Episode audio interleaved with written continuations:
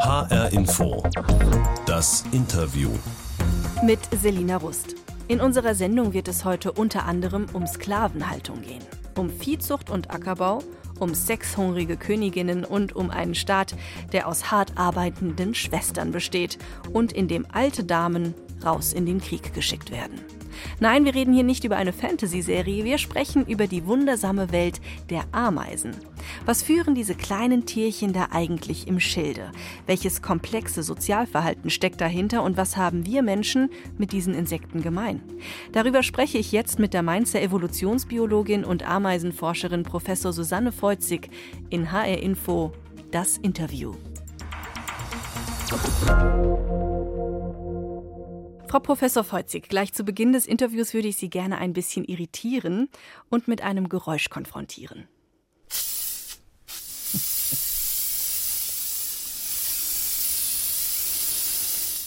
Was könnte das Ihrer Meinung nach sein? Ich vermute, das ist, wenn man gerade Ameisen einsaugt mit einem Aspirator. Nein, nein, nein, nein, das war es nicht. Es ist ein Insektenspray gewesen. Oh, das Mittel, zu dem die Menschen, das Mittel, zu dem die Menschen greifen, sobald sie irgendwie Oh. Ameisen auf ihrer Terrasse sehen, die total nervig finden und sagen, die müssen jetzt bekämpft werden. Tut Ihnen das in den Ohren weh?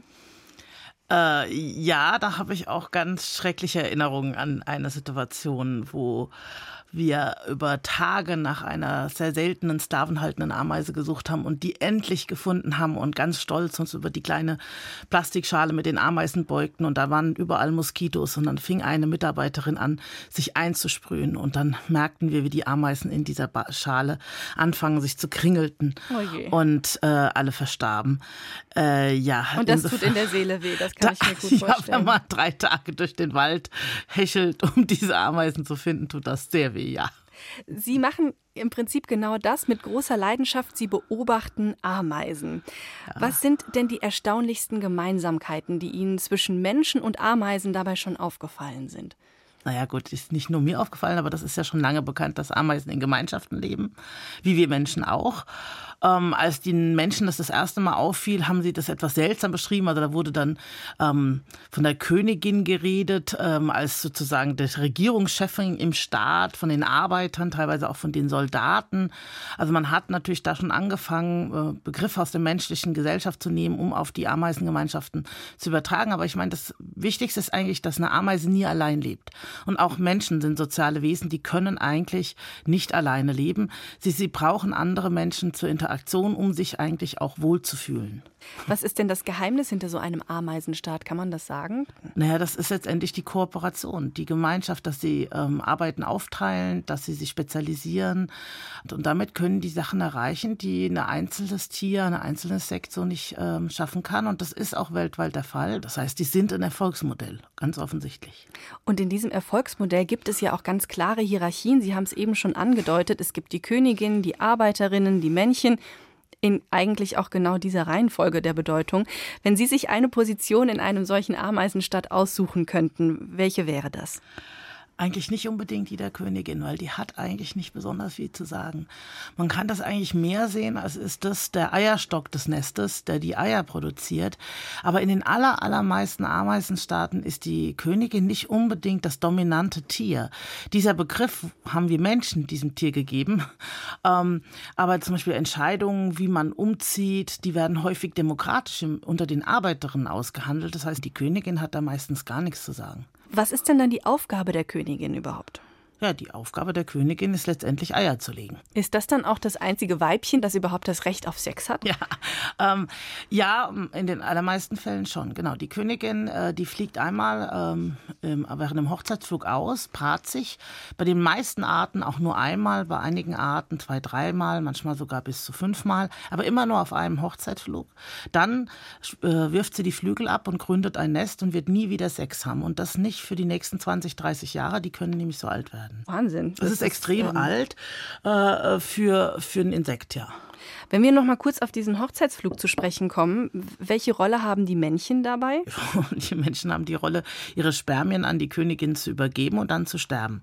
Die machen also im Staat eigentlich nichts. Also alle Tiere, die wir draußen rumkrabbeln sehen, sind alles Arbeiterinnen. Das sind alles weibliche Tiere. Die männlichen Tiere sind wirklich nur zur Fortpflanzung da und sind auch darauf spezialisiert. Das heißt, die haben große Augen, um die Königin zu finden. Sie haben tolle Antennen, um äh, zu fühlen oder zu riechen, wo die sind, können gut fliegen. Ähm, aber sind nicht auf Langlebigkeit gebaut. Die leben wirklich nach dem Hochzeitflug meistens noch ein, zwei Tage und dann sterben sie. Wie unbefriedigend eigentlich. Naja, wie man es nimmt. Ja, der Anteil der Zeit, den sie in ihres Lebens mit Sex verbringen, ist groß, wollen wir es mal so sehen. Er ist halt nur insgesamt kurz. er ist halt kurz, das stimmt. Aber ich höre raus, dass so ein Ameisenvolk überwiegend aus Arbeiterinnen besteht, also ja. überwiegend aus Weibchen und die sind alle miteinander verschwestert. Es gibt einfach auch innerhalb dieses Ameisenvolkes bestimmte Aufgabenverteilungen, die die dann wahrnehmen, diese Arbeiterinnen. Welche gibt es da? Genau, also die spezialisieren sich, wie das bei uns auch in den Gemeinschaften ist. Da gibt es ähm, Tiere, die die Eier versorgen und von Pilzen frei halten und von Bakterien, also gesund halten. Es gibt welche, die die Larven versorgen und die dann auch füttern. Ähm, es gibt welche, die das Nest bauen und gucken, dass da auch äh, keine, keine Bakterien oder Pilze überhand nehmen. Es gibt welche, die das Nest verteidigen. Es gibt welche, die rausgehen und auf Nahrungssuche gehen. Und bei den Ameisen ist es eigentlich wie bei fast allen sozialen Insekten der Fall, dass es altersabhängig ist. Mhm. Junge Arbeiterinnen machen immer Innentätigkeiten, also kümmern sich um die Brut zum Beispiel. Und je älter die werden, desto wahrscheinlicher ist es, dass sie irgendwann den Nesteingang verteidigen oder dann auf Nahrungssuche gehen oder auch auf Raubzug gehen, je nachdem, was das für eine Ameisenart ist. Ähm, und das liegt daran, dass die Draußentätigkeiten eigentlich sehr, sehr gefährlich sind. Also die Ameisen, die wir auf dem Garten sehen, die rennen ganz schnell rum und das machen die, weil weil es für sie draußen ein sehr gefährliches Leben ist. Im Nest selber, in der Höhle sozusagen, da sind die sicher. Und darum schickt man die alten Tiere raus, weil wenn die sterben, dann geht der Kolonie nicht sehr viel Arbeitskraft verloren, weil der, deren Ende wäre sozusagen eh in Sicht. Das ist also ganz anders als bei uns Menschen. Wir würden nie unsere alten Damen raus in den Krieg schicken. ja, das ist anders. Und es hat auch, also ich meine, Spezialisierung, ähm, wie wir das bei uns haben, hat ja den Vorteil, dass man lernt, effektiver zu werden. Also wenn Sie irgendetwas machen, Sie sind jetzt Journalistin, dann werden Sie mit der Zeit immer besser in dem, was Sie tun, durch Erfahrung. Das ist bei Ameisen natürlich auch so. Und trotzdem haben Sie diesen altersabhängigen Wechsel drin. Ähm, und man weiß zum Beispiel, dass sich auch das Gehirn teilweise etwas umbildet im Laufe des Lebens. Lebens dann, weil zum Beispiel ja die Sinneseindrücke, wenn es um das Sehen geht, für die äh, Arbeiterin erst dann wichtig werden, wenn sie das Nest verlassen. Im Nest selber ist es ja meistens dunkel. Aber wenn man rausgeht und auf Nahrungssuche geht, dann muss man dann sich ja auch visuell orientieren und wieder zurückkommen. Aber wissen Sie, woran mich das erinnert? Ich habe mal ein Buch gelesen, ich weiß nicht, ob Sie das kennen, es heißt Mieses Karma von dem Autor David Safir. Und da gibt es die Protagonistin Kim, ein Mensch, die stirbt und wird aber wiedergeboren, und zwar als Ameise. Und diese erste Begegnung mit ihren Artgenossen, die wird ganz interessant beschrieben und ich habe Ihnen Auszug davon mal mitgebracht. Ich bin Kommandant Kritix, erklärte die Ameise schnarrend. Wie heißt du? Kim. Was ist das für ein bescheuerter Name? Ich hörte, wie die Soldatinnen leise kicherten. Ruhe im Glied! schrie Kritix. Spaß in der Truppe konnte sie anscheinend nicht ertragen. Pack mit an, Kim, sagte sie, und aus ihrem Mund klang Kim wie ein besonders abfälliges Schimpfwort. Nein, danke, antwortete ich, das fehlte mir ja noch tot sein und dann auch noch Gummibärchen schleppen. Pack mit an! Warum sollte ich? Weil ich dir sonst das Genick breche. Das war ein ziemlich überzeugendes Argument. Eingeschüchtert reihte ich mich ein und musste mit den anderen Arbeiterinnen das Gummibärchenstück schultern. Es fühlte sich klebrig an und stank unglaublich nach künstlicher Erdbeere. Kritiks Drohungen wurden immer kreativer, je schlapper wir wurden. Am Ende wollte sie sehr unangenehme Dinge mit unseren Sexualdrüsen veranstalten. Aber ich war zu erschöpft, um das überhaupt noch zu hören. Meine Beine schwankten unter dem Gewicht des Gummibärenteils, meine Fühler rochen meinen eigenen stechenden Schweiß, und ich sehnte mich nach einem Schaumbad mit Ayurveda-Zusatz. Könnte es sich so in einem Ameisenstaat dann zutragen, dass die so miteinander kommunizieren? Nein, Nein die sprechen natürlich eh nicht. Die kommunizieren eher auf, äh, mit äh, chemischen Signalen. Ähm, es ist schon so, dass Ameisen andere Ameisen auffordern, zum Beispiel zu einer Nahrungsquelle mitzukommen. Und das, äh, was da passiert ist, also eine Ameise findet jetzt zum Beispiel eine Heuschrecke, die ist tot und denkt sich, hm, die würde ich gern einschleppen, aber allein ist mir die echt zu schwer. Und dann geht die Ameise zurück ins Nest und dann sehen wir schon, dass sie andere Ameisen anteniert, also mit den Fühlern betrillert und damit auffordert. Und häufig legen die auch chemische Spuren. Das kommt auf die Art an, ob sie das machen. Äh, sie haben da Drüsen am Hinterleib und äh, das ist sozusagen eine Art Wegmarkierung. Und dann können die Ameisen der Wegmarkierung folgen zu diesem Beuteobjekt und es dann eintragen. Sie hatten vorhin angedeutet, dass es in einem solchen Ameisenstaat aber auch demokratische Entscheidungen gibt. Ist mhm. das dann so, wie Sie es eben beschrieben haben, dass dann eine Ameise sozusagen chemische Signale sendet und sagt, hier komm, äh, lasst uns mal irgendwie abstimmen oder ähm, wie läuft ja, das dann danach? Das ist ganz spannend. Also gerade wenn es um neue Nistgelegenheiten gibt, gibt es bei einigen Arten so eine Art ja äh, Quorum. Ich versuche das mal zu erklären. Also ähm, es gibt Ameisen, da lebt die ganze Kolonie in einer Eichel. Ähm, und, ähm, da passen aber nicht viele rein, ne? Naja, passen so 30, 40 Tiere rein. Die sind dann so zwei, drei Millimeter lang. Und jetzt irgendwann wird die Eichel natürlich kaputt gehen, gerade wenn die Königin 20 Jahre lebt. So lange lebt eine Eichel am Waldboden nicht. Und dann äh, schwärmen die älteren Tiere aus und suchen nach neuen Nistgelegenheiten. Die finden dann vielleicht ein Stöckchen mit einer kleinen Kammer, wo ehemals ein Käferlarve drin gelebt hat. Und dann überle äh, überlegt die eine sich, ja, das könnte ich mir jetzt vorstellen als Nistgelegenheit und geht zurück. Und bei diesen Ameisen, diesen kleinen Temnothorax-Ameisen, da machen die was, was wir Tandemlauf nennen. Also die kommt zurück, betrillert ein paar andere und wenn eine sagt, ja, okay, ich komme mit, dann laufen die im Zweierpärchen durch den Wald. Die eine betrommelt den Hinterleib der anderen und folgt ihr immer. Und das ist eine sehr umständliche Fortbewegung. Also äh, manchmal verlieren die sich, dann bleiben sie stehen, dann sucht die eine, wo bist du denn jetzt? Man denkt sich immer, warum machen die das? Aber der Vorteil ist, dass die, die folgt, sich selber den Make auf dem Weg einprägen kann.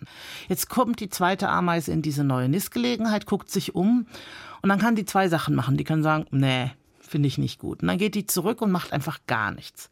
Oder sie kommt zurück und sagt, hey, das war echt nett, äh, komm du mal mit und führt eine andere hin. Auf die Weise kann natürlich so ein Schneeballeffekt entstehen, weil die dann immer mehr Tiere hinführen. Aber es ist jedes Ameise einzelne Entscheidung zu sagen, top oder flop. Und wenn es top ist, dann werden ja immer mehr Tiere in diese neue Nistgelegenheit geführt.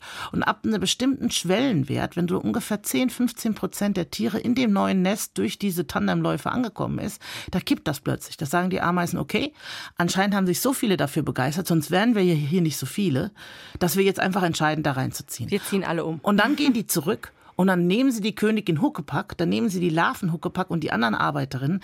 Die können dann dabei nicht den Weg sehen. Das ist aber viel effektiver. Dann rennen die quasi zum neuen Nest und ziehen um. Das ist eine Art von Abstimmung tatsächlich. Total faszinierend. Es gibt ja insgesamt 14.000 verschiedene Ameisenarten auf der ganzen Welt.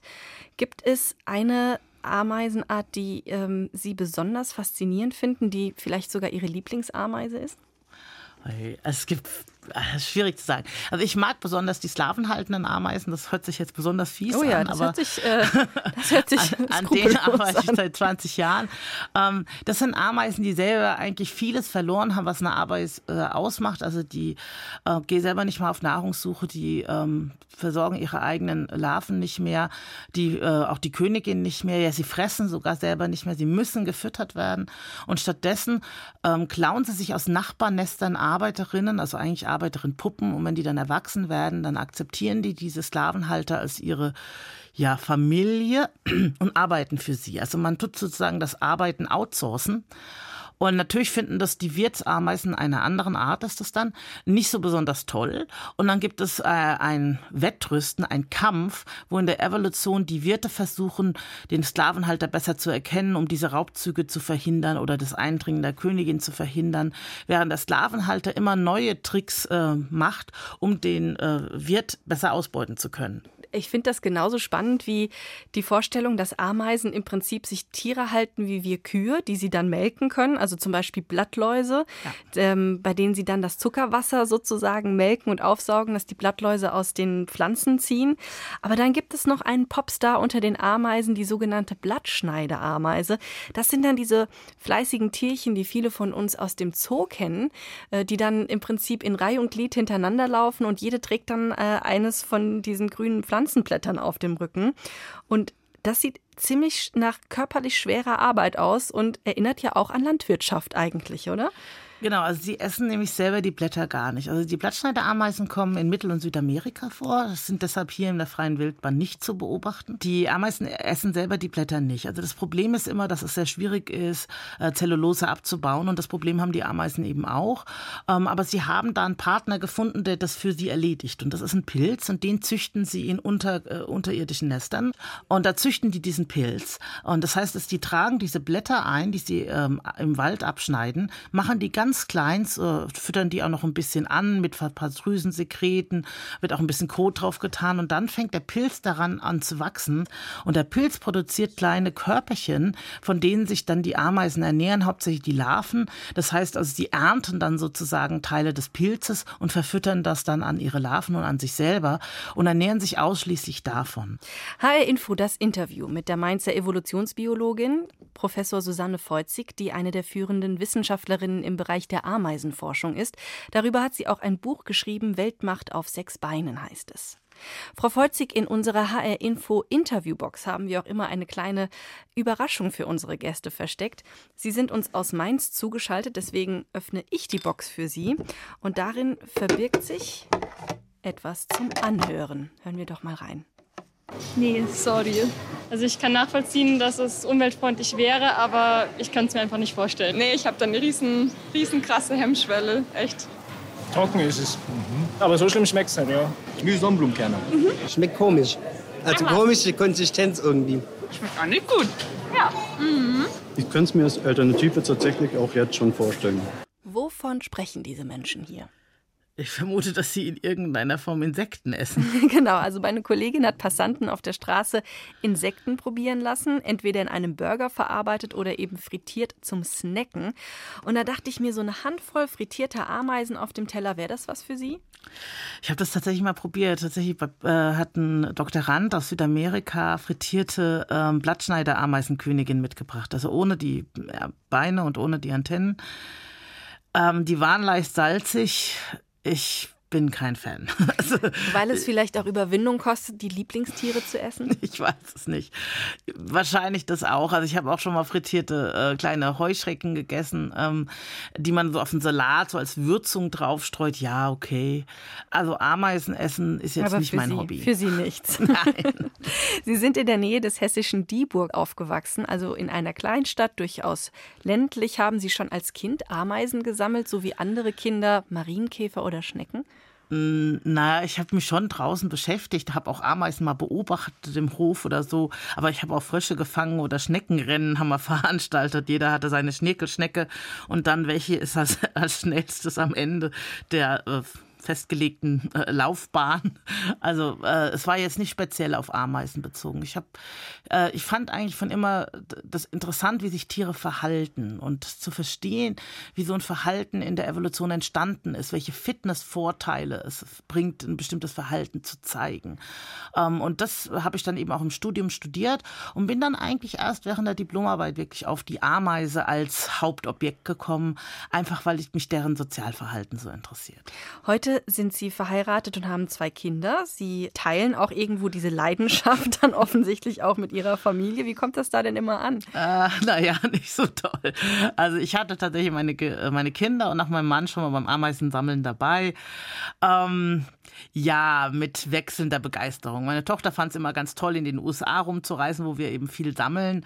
Ähm, Sammeln selber, also sie war jetzt gar nicht schlecht, aber es hat sie jetzt nicht so begeistert. Sie studiert jetzt äh, Jura. Also was ganz anderes. Anderes. Was ganz anderes.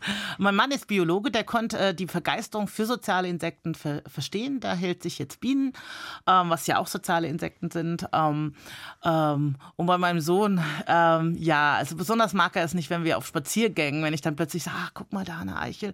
Und so, nein, jetzt gehen wir spazieren, jetzt sammeln wir keine Ameisen. Also da auch nicht so die ganz richtige Begeisterung. Aber Sie sind, Sie haben es ja eben angedeutet, auch schon viel rumgekommen, deswegen auch mit Ihrer Familie. Ja. Sie waren ähm, schon in den USA, aber auch mitten im Amazonas-Regenwald, in Peru, Malaysia. Ähm, was machen Sie mit den Ameisen, die Sie dort finden? Packen Sie die dann einfach ein und nehmen Sie die mit nach Hause oder wie muss ich mir das vorstellen? Es kommt auf die Art an. Also in Malaysia haben wir mit Treiberameisen äh, gearbeitet, die sehr, sehr große Kolonien machen und die immer weiter wandern und auch einen unheimlichen Nahrungsbedarf haben und die sind unheimlich schwer im Labor zu halten. Die haben wir echt im Feld einfach nur beobachtet und da Experimente gemacht, direkt auf der Feldstation. Ähm, aber die Ameisen in den USA, die Sklavenhalter oder auch in Arizona, äh, die, die packen wir ein. Und das sind meistens, also komischerweise arbeite ich sehr gerne an kleinen Ameisen, die auch kleine Kolonien haben. Ja, aber also, wie, wie, muss ich mir das vorstellen? Wie kriegen Sie die dann? Also wie dann liegen Sie quasi ähm, bäuchlings auf dem Boden mitten im schwülen Amazonas-Regenwand und sammeln die dann einzeln auf, oder? Ja, also zum Beispiel auch im Amazonas gibt es Ameisen, die in Nüssen leben, die am Waldboden liegen. Also gibt es irgendwelche Bäume, die Nüsse runterschmeißen und in diesen Hohlräumen, da leben tatsächlich dann Ameisen drin. Aber Sie, Sie nehmen die ja nicht mit den Fingern auf, sondern Sie haben da ein Gerät. Ja, das kommt, ja genau, wir haben ein, wir nennen das Aspirator, ein Einsauggerät, so eine Art Mini- Staubsauger, also so ein Gummistopfen mit zwei Röhren dran, Röhrchen dran. Äh, auf einem ist ein Netz drin, sodass man dann die Ameisen, die man einsaugt, nicht jetzt runterschluckt. Das möchte man nicht. Und am anderen Ende ist eine Spitze, damit man auch ganz gezielt bestimmte Ameisen einsaugen kann. Und mit diesem Gerät kann man tatsächlich dann die Ameisen einsaugen. Sie haben ja so eins dabei, ne? so, ein, ja. so ein Gerät. Können Sie mir das mal vorführen? Wie hört sich das an? okay, also ich versuche jetzt mal. Das heißt also, das ist so ja. Das ist das Geräusch, mit dem die dann angesaugt werden. Genau, also äh, gerade jetzt in Arizona haben wir Ameisen, die unter, äh, unter Steinen leben, im Erdboden drin und dann liegt man tatsächlich flach auf dem Erdboden drauf, hat im einen Ende, das eine Ende im Mund, das andere Ende eben auf diesem Ameisennest und das, also gerade diese Hippoponera-Ameisen, die haben sehr äh, zerzweigte Nester und da hat man in einer Hand dann das Messer und äh, wie so ein Archäologe gräbt man da immer weiter und sucht, wo die Kammern sind, wo dann letztendlich die Ameisen sind und saugt die dann ein ja. Und die bringt man dann so einfach im Koffer mit all seinen Utensilien über den Zoll. Gab es ja. da schon mal Probleme? Ähm, selten, sage ich mal. Meistens kein Problem. Also wir haben natürlich die Sammelgenehmigung, die Ausführgenehmigung, das haben wir alles dabei. Wir sind einmal in LA festgehalten worden. Da hatten wir dieses Einsauggerät, diesen Aspirator dabei. Den Sie uns eben vorgeführt genau. haben. Hatten aber, das war so, da war ich mit einem Doktoranden unterwegs noch ähm, und wir hatten die Ameisen zurückgeschickt, weil wir wollten noch zwei Wochen Urlaub machen und, und hatten aber irgendwie dieses Einsauggerät noch dabei, ähm, aber die Ameisen nicht mehr. Und äh, da hat uns dann in LA der Zoll festgehalten. Wir wollten eigentlich nach San Francisco weiter und hat gedacht, ja, was ist das? Und die dachten wohl, das ist eine Art, äh, ja, irgendein Inhaliergerät für irgendwelche Drogen, keine Ahnung. Und haben uns natürlich erstmal weg äh, in den getrennten Raum, was wir damit machen. Und dann haben die erstmal alles natürlich gefilzt. Ähm, aber es war ja, wir hatten ja keine Drogen dabei, insofern kein Problem. Aber, aber auch keine Ameisen. Auch keine Ameisen, ja, das war das Problem. Und plötzlich fiel dem Björn auf und er meinte, doch, doch, doch, ich habe noch eine. Und da hatte er tatsächlich eine Ameise, die wir in, in so ein kleines Eppendorf-Gefäß in Alkohol getan haben, weil wir nicht wussten, welche Art das ist und wollten das daheim mal nachbestimmen. Und die hat er in seiner Jeans vergessen und die kramte er dann da praktisch plötzlich raus und zeigte das den Zollbeamten. Und komischerweise, ab dann war alles okay. Also das ist so verrückt, dass jemand eine Ameise in der Hosentasche hat, das konnten die sich nicht vorstellen. Das heißt, dann wurden wir weitergelassen und es war gar kein Problem. Gerade noch mal davon gekommen. naja, gut, wir haben ja nichts getan. Sie hören HR Info das Interview mit Ameisenforscherin Susanne Feuzig. Sie untersucht seit über 20 Jahren das Verhalten der Ameisen und ist dafür schon an die abgelegensten Orte der Welt gereist. Frau Feuzig, in Ihrem Labor haben Sie selbst knapp 2000 Ameisenkolonien. Ja. Ähm, wie behalten Sie denn da den Überblick über die Ameisen? Naja, ich bin ja nicht ganz alleine, nicht wahr? Also wir haben im Moment, glaube ich, über zehn Doktoranden, die da rumspringen. Wir haben äh, zwei Assisten äh, drei Assistenzprofessoren sind noch da. Wir haben zwei TAs, äh, die bei uns noch arbeiten äh, und eine ganze Menge Bachelor- und Masterstudenten. Das heißt, diese Ameisen werden ja für Forschungsprojekte verwendet. Und es ist nicht so, dass ich mir die Ameisen halte, weil ich so gern 2000 Ameisenkolonien habe, sondern die sind Teil von Forschungsprojekten. Und ähm, ich bin natürlich eigentlich die, die am wenigsten mit denen macht, weil Sie können sich vorstellen, so als Professorin hat hat man auch noch was mit Lehre zu tun. Man muss wissenschaftliche Arbeiten schreiben. Ähm, die praktische Arbeit, da bin ich nur zum Teil involviert, was ich eigentlich sehr bedauere. Ich bin jemand, die unheimlich gerne, besonders das Sammeln. Also gestern waren wir wieder im Wald, nächste Woche werden wir hier fahren. Äh, das ist das, was ich eigentlich fast am liebsten macht von allem. Also wirklich diese echte Kontakte. Aber äh, die Zeit ist eigentlich wenig, dass, dass man hat, selber damit zu und, arbeiten. Und welche Fragestellung interessiert Sie am meisten rund um Ihre Ameisenkolonien? Oh, es sind so viele eigentlich. Ähm, das sind mehrere Projekte. Also ein Projekt zum Beispiel, wo wir dran arbeiten, da geht es um Langlebigkeit. Also die Frage, die wir uns stellen, warum kann eine Ameisenkönigin 20, 30 Jahre alt werden, während Arbeiterinnen nur viel weniger alt werden? Und das, äh, ob man eine Königin oder eine Arbeiterin ist, das ist nicht in den Genen festgelegt. Das entsteht durch die, wie man gefüttert wird in der Larvenzeit äh, zum größten Teil. Das heißt, bei der Königin werden bestimmte Gene angeschalten, die die Königin so lang leben lässt.